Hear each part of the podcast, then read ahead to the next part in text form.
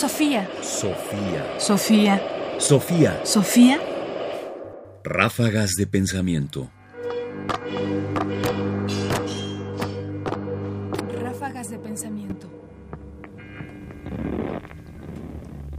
La antinomia de la divulgación y la rigurosidad. Divulgar filosofía es difícil y es difícil por un lado por la forma en que uno tiene que convertir ideas, argumentos, conceptos en algo más comunicable que entendamos la mayoría de los mortales y que de alguna manera nos permitan reconstruir parte del pensamiento de los filósofos con nuestros propios medios y nuestras propias palabras. Pero al mismo tiempo, esto implica que quizás estamos alejándonos cada vez más de la filosofía. ¿Por qué? Porque no usamos los conceptos apropiados, porque no decimos las cosas como las dirían los filósofos. Esto no es nuevo.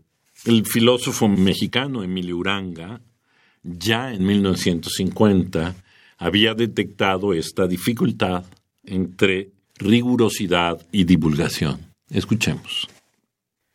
Entre nosotros, la filosofía vive actualmente estos problemas, y los vive de modo patente, los ha hecho tema de discusiones expresas y podría reducirse a la fórmula de rigurosidad y divulgación, la polémica que, por ejemplo, hemos sostenido con los neocantianos y con los heideggerianos.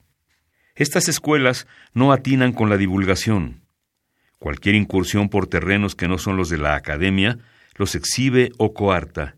Les resulta imposible traducir a un lenguaje llano el pensamiento que por dentro se dicen, en tecnicismos muy apropiados. Y la reacción ante representantes de una filosofía que supera la antinomia antes dicha, rigurosidad, divulgación, es característica.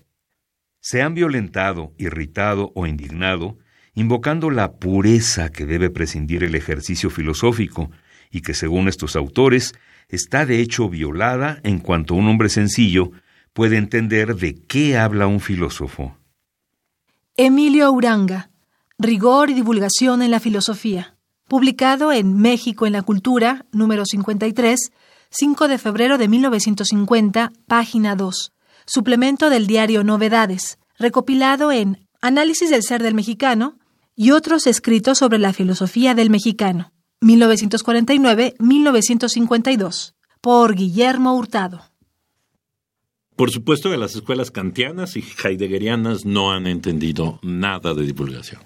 En eso no puedo sino estar completamente de acuerdo con Uranga, no solo entonces, sino también hoy. Porque estas escuelas que hacen énfasis en la utilización de cierto tipo de vocablos como los únicos que le dan pureza al decir filosófico, justamente impiden traducir el discurso filosófico al hombre sencillo, a cualquiera, a quienes sean. Lo curioso es que después de estas reflexiones no hayamos profundizado ni roto con esta tendencia, sobre todo del filósofo, a renunciar a su vocabulario, a su lengua y a sus argumentos, aun cuando finalmente quede aislado o incomprendido en el mejor de los casos. Sofía. Sofía. Sofía. Sofía. Radio UNAM presentó Ráfagas de Pensamiento. Más información en la página ernestopriani.com. Busca el podcast en www.radiopodcast.unam.mx diagonal podcast. Comentarios: Ernesto Priani Saizó. Producción: Ignacio Bazán Estrada. Sofía. Sofía. Sofía.